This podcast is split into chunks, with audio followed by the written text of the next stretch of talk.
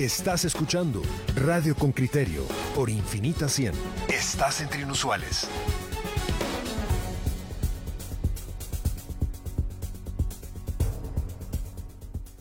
Bueno, vamos a, vamos a, enojarnos menos con lo que don Bukele hizo en El Salvador. Eh, Vamos a escuchar la nota de don Henry Bean para luego hablar con un investigador senior asociado del Real Instituto Elcano español, doctor en Historia Contemporánea de América Latina por el Instituto Universitario de Investigación Ortega y Gasset. Nos referimos a don Rogelio Núñez, quien, quien además de ser un excelente profesional, eh, y, haber dirigido medios de comunicación, tiene esa visión de América Latina de lo externo y por eso hemos pensado que, una visión externa quizás pueda ofrecernos eh, una versión diferente o, un análisis eh, más fino por ver cosas, no estar metido en la dinámica de las decisiones del señor Bukele. Oímos la nota de don Henry Bean para luego hablar con don Rogelio Núñez. El informe de Henry Bean, reportero con criterio. El gobierno de El Salvador ha emprendido una captura de pandilleros en su territorio y estos se escabullen en las montañas y han ubicado puntos ciegos entre su país y Guatemala. Uno de estos es un pequeño río en la aldea Las Flores, en Ciudad Pedro de Alvarado, Moyuta, Jutiapa, a 100 kilómetros de la capital guatemalteca. Este lugar lo usan como pasadizo entre ambas naciones para esconderse. Aquello generó temor en los pobladores. Y uno a uno los vecinos han dejado sus viviendas por temor a los antisociales. Todo empezó hace 12 días cuando Nayib Bukele decretó estado de decepción y declaró persecución contra los pandilleros. Al siguiente día, los vecinos de este poblado escuchaban cómo los pandilleros pasaban junto a sus humildes viviendas. La familia Hernández de la aldea Las Flores, con 15 integrantes, decidió abandonar su hogar y huir de las pandillas. María Teresa Hernández, de 29 años, ama de casa y mamá de dos niños menores de 5 años por miedo, ¿verdad? Porque como ellos ahí pasaban y todo, ¿verdad? Y uno, uno ya, uno no se sentía tranquilo,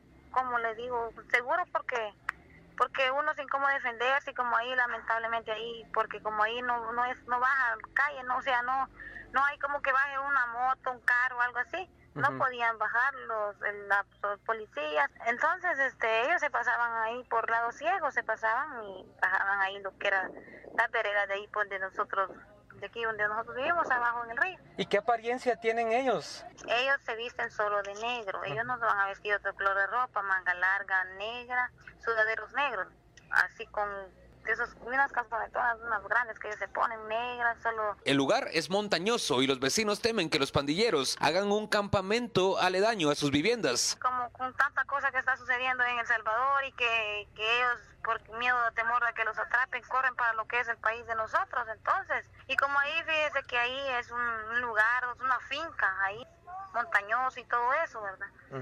Y entonces uno con miedo, ¿verdad? Tiene miedo a, a que ellos se puedan refugiar en las montañas de ahí. Pero el miedo no puede más que la necesidad de esta familia. Solo pudieron estar fuera de su vivienda durante 10 días y el lunes decidieron volver, aunque también alquilan una mudanza con 10 personas se vuelve un suplicio. Para un poco de tranquilidad de los vecinos, ya hay policía en el lugar. Uno piensa que a veces uno hizo bien o hizo mal con regresar, pero confiando en Dios no pasa nada y ahorita que están patrullando ahí, ya se siente un poco mejor uno, un poco más tranquilo, más más relajado, pues. Braulio Galicia, presidente del Consejo Comunitario de Desarrollo de la aldea Las Flores. Todo el temor sigue, esto sigue porque ahorita, incluso ahorita por Semana Santa estábamos preocupados porque como nosotros estamos a, orilla de frontera y usted sabe que esos están pasando mucho, pero gracias a Dios ahorita con las autoridades pues lo sentimos un poco con confianza. Estamos tratando la manera de, queremos ver si solicitamos un, que sea medio destacamento, les voy a decir, vas con el, con el tiempo a ver si lo podemos lograr. Los efectos de esos cruces por puntos ciegos ya son visibles en Guatemala. El martes, la Policía Nacional Civil capturó en la zona 5 de la capital a quien se supone es un pandillero. El hombre fue identificado como Wilman Muñoz, supuesto integrante de la Mara 18. Él negó formar parte de esa pandilla. Ellos no sé nada de ellos. Amigo, ¿te habían dicho que estabas hace, de tiempo acá o acabo de entrar a Guatemala? Oh, no, desde diciembre estoy aquí, ¿ok? No, es que haya salido huyendo del Salvador. En ningún momento. ¿No te estabas escondiendo acá en Guatemala? No me estaba escondiendo acá. No. ¿Qué hacías acá en Guatemala? Nada más estaba asistiendo, asistía a una iglesia, estaba buscando una manera de rehabilitarme, ¿ok? ¿Rehabilitarte de qué? De las pandillas. Y mi delito aquí tal vez es andar tatuado y andar indocumentado, no le he hecho nada a nadie. El temor a las pandillas no solo aleja a los vecinos cercanos de El Salvador de sus viviendas, la situación también tiene un impacto en el turismo. Llega la Semana Santa y entre los planes de algunos guatemaltecos estaba salir del país, pero vacacionar en un país en medio de un estado de excepción no es una opción. Luis Estrada canceló sus vacaciones de Semana Santa en aquel país. Mira, nosotros definitivamente decidimos cambiar de rumbo porque en estos momentos no hay condiciones adecuadas para viajar a El Salvador nos da, la verdad, mucho miedo y mucha desconfianza eh, poder ir hacia aquel país. Julia Iraeta, encargada de mercadeo de Anas Travel Company, una agencia en El Salvador. Realmente, pues, todos son bienvenidos y este y no tan no hacer tanto prestar tanta atención a ciertos eh, noticieros amarillistas, ¿verdad? Que, que disfrazan mucho la, la, información y pues este no se capta el mensaje en sí. Cada país pues toma las debidas medidas acorde para solucionarlo, ¿verdad? Según el presidente Bukele, en nueve días se capturaron mil pandilleros en El Salvador. El mandatario salvadoreño pidió al director de la policía de ese país ampliar espacios en las cárceles, ya que según estas redadas ampliarán las cifras. Henry Bean, Radio con Criterio. Muy bien, ahí hemos escuchado la nota de don Henry Bean y tenemos eh, en la línea a don Rogelio Núñez, como les dije, doctor en Historia Contemporánea de América Latina y profesor o investigador, perdón, asociado del Real Instituto del Cano. Rogelio, buenos días, buenas tardes para ti. ¿Qué tal? Eh, buenos días, Pedro, y a todos tus oyentes. Bueno, aquí está Kiki, también está Roberto. Antes de poner eh, un, un audio que tengo de las declaraciones para posicionar a los oyentes, eh, eh, haznos un titular, tú, tú, que sabes hacer estas cosas bien, un titular de tu percepción de, de, la actuación, de la acción de Bukele en relación con las pandillas y las normativas que ha emitido. Mira, yo creo que para ponerte ese titular que tú quieres, es un populista millennial y un demagogo añejo. Es decir, está utilizando las viejas tácticas del populismo clásico, pero con eh, métodos diferentes de un hombre joven como él es, que utiliza tan bien y tan magistralmente Twitter. Eh, Gaby, ¿tienes, ¿tienes el audio? Vamos a poner un audio y me gustaría centrarme ahí, independientemente de, de lo que tú quieras opinar. O, oigamos este audio, Gaby. En un total tenemos 22 mil pandilleros, a los que los tenemos sin colchonetas, durmiendo en el suelo, hacinados, con dos tiempos de comida. Y en condiciones que estoy seguro que ninguno de los pandilleros que, que están afuera quieren ir a tener adentro. Y es importante que sepan que si se tratan de pasar de vivos, vamos a bajar de dos tiempos a cero tiempos de comida. Y vamos a ver cuánto tiempo dura. En un total tenemos 22 mil pandilleros. Ahí tienen 22.000 pandilleros tumbados en el suelo, le dan dos tiempos de comida y si se portan mal, no dice él eso, pero de alguna manera, encima le vamos a quitar esos tiempos. Eh, eh, cuando un presidente dice eso, ¿qué consecuencias hay? Incluso de, amenazas o de peligro para la población, porque 22.000 pandilleros, con los que él ha negociado antes, pueden ser un ejército que termine abrumando al ciudadano y poniendo en peligro a las fuerzas de seguridad. No sé cómo ves tú ese, tipo de declaraciones. No, yo, yo, creo que él, él en realidad lo que está traduciendo en gran parte es lo que la población en muchos casos eh, espera.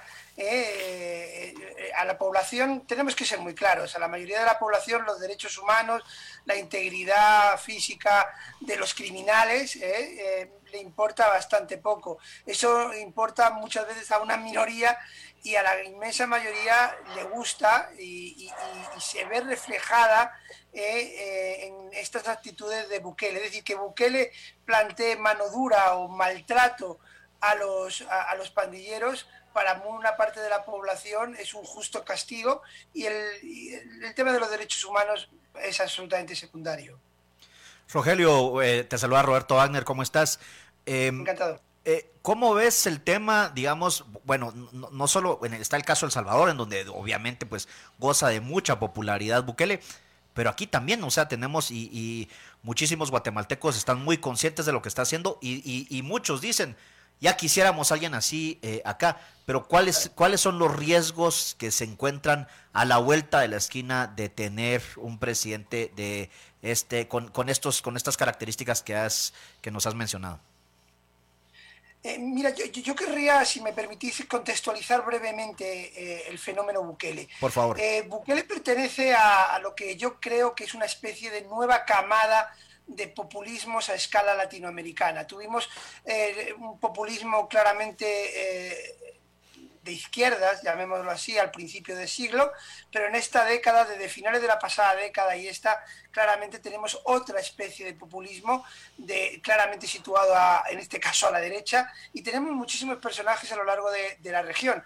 Creo que el más conocido por todos es Bolsonaro, pero hay eh, otros eh, bastante interesantes, interesantes para seguir, les digo, y para aprender eh, y para evitar que, que, cunda el ejemplo. Por ejemplo, López Aliaga en, en Perú, también el propio Rodolfo Hernández, una figura que recomiendo seguir muy atentamente en Colombia, Rodrigo Chávez, que acaba de ganar las elecciones en Costa Rica, es una figura a la que todavía no tengo muy claro hacia dónde va, pero tiene algunos rasgos de este tipo. Eh, esta nueva camada eh, surge fundamentalmente porque la democracia a escala planetaria y también en América Latina está pasando por una crisis muy profunda. Eh, y la respuesta ante esa desafección, ante, ante, ese malestar ciudadano, claramente son estos liderazgos populistas que ya conocemos históricamente en la región. Para no extenderme mucho, simplemente quería decir que hacia dónde, me preguntas que hacia dónde nos lleva. Pues mira, nos puede llevar hacia muchos sitios, hacia la consolidación de un autoritarismo, como es Bukele, o hacia un desastre sin paliativos como es Perú, el Perú de Pedro Castillo, que es otro populista, en este caso de izquierdas, de verdad, pero que ha sumido a su país en el desgobierno. Con lo cual no, no hay una respuesta, depende mucho de las circunstancias de cada país y de las características de cada liderazgo. Eh, eh, Rogelio, luego hay unos temas conexos eh, que es los derechos humanos, la justicia, la ley y los daños irreversibles. Claro, cuando hablas de, que se mueran mareros, como tú bien dices, hay un, grupo de población que aplaude. Eh, el, mismo grupo de población que está contra la pena de muerte. Eh, ¿Cómo conciliar o cómo comprender o analizar los, tres pilares fundamentales de una república y, o de una democracia, si lo queremos simplificar, de Estado de Derecho, de respeto a los derechos humanos y de principios de justicia, cuando el señor Bukele es capaz de montar un campo de concentración, pero claro, como son mareros no importa que se mueran. El, derecho penal del enemigo señalando al enemigo. Cuando El Salvador y Guatemala, los estados ya señalaron a otros enemigos en los conflictos y esos enemigos no gustaron. Eh, ¿Cómo escaparse de esa dinámica? bueno, cómo escaparse es muy complicado cuando no tienes la materia prima. Es decir, eh, yo siento ser eh, quizá políticamente incorrecto, pero América Latina eh, tiene un déficit muy alto de demócratas. La población en general eh, busca fundamentalmente que el sistema político les dé respuestas rápidas, directas y, si tienen que ser al margen de la democracia, de los principios eh, de los derechos humanos y las libertades, pues no, no, no, importa mucho. Hay un viejo dicho muy antiguo, eh, de los años 50, 30 o 50 del siglo pasado, en que, que, que también se ha utilizado en otras partes de América Latina, pero que se utilizaba mucho en Brasil de roba pero hace. Con lo cual, digamos que no importa, roba, es corrupto, pero mira, me ha hecho una carretera, me ha hecho un puente, no me importa. Bueno, pues en eso estamos. Eh, y, creo que eh, la democracia eh, es algo que se aprende, es algo que, se, que no se lleva de nacimiento y por desgracia en los países latinoamericanos hay un enorme déficit de enseñanza y de aprendizaje democrático. Eh, ¿Tú crees que esto puede ir a más? Esta advertencia de Bukele, eh, porque además Bukele pactó con, con las maras, negoció con las maras. La pregunta que, que, ha quedado sin responder es ¿por qué las maras son confrontadas por un negociador como Bukele? Y hay dos respuestas, o porque Bukele no terminó dándole lo que les prometió, o porque Bukele necesita de esta explosión de violencia para consolidar un Estado más autoritario. Esto lo vimos en Venezuela, esto lo vimos en Nicaragua. y en, muchos regímenes autoritarios.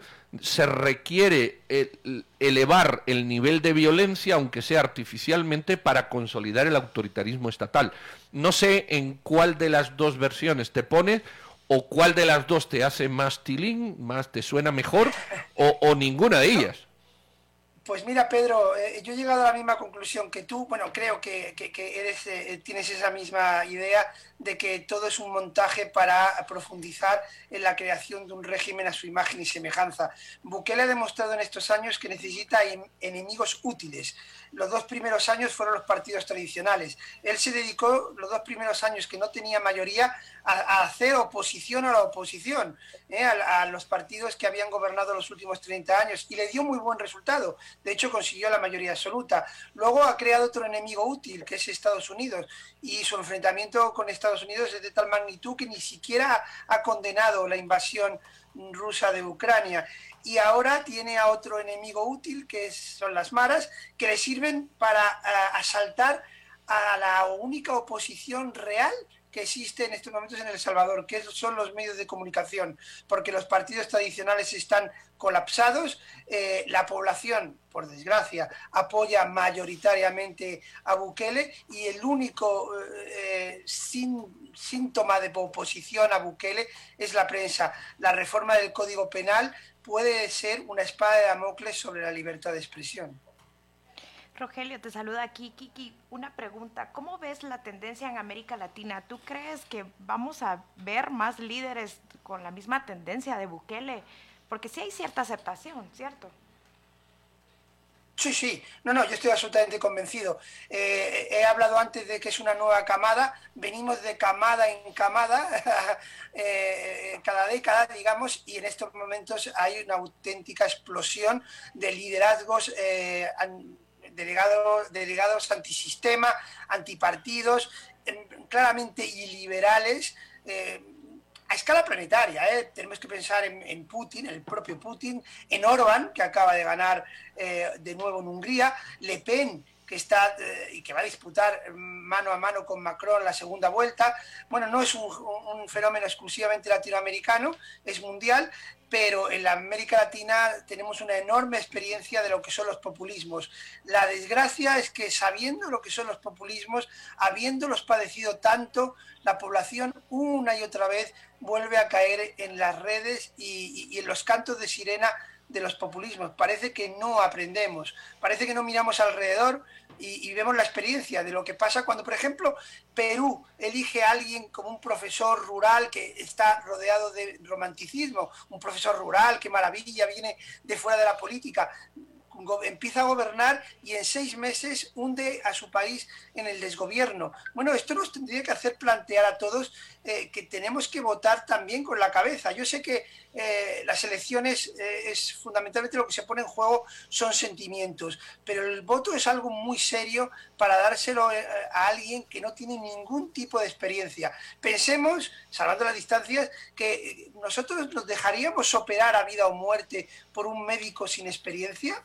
Yo supongo que no, ¿verdad? Bueno, pues creo que algo parecido deberíamos pensar con, la política. Muy bien, don Rogelio, hay más casos. Está el chileno, que dará que hablar. Está el de México, que dentro de unos días tiene un referéndum revocatorio. Eh, en fin, está el señor Trump, que creo que, también da ese perfil eh, populista. En fin, desafortunadamente llevas más razón de la que has dicho y, has dicho una cosa que yo vengo repitiendo esta mañana que enoja a mucha gente. El voto es algo muy serio que nos tenemos que tomar muy en serio y que no podemos desperdiciarlo en, gente que, como tú bien dices, te va a tratar eh, sin ninguna experiencia ni ninguna voluntad. Te agradecemos mucho, Rogelio, tu, tu punto de vista. Creo que abona la discusión que tenemos y siempre muy amable por estar ahí. Un abrazo muy fuerte y encantado de estar con vosotros. Para ti, Rogelio. Saludos. Gracias.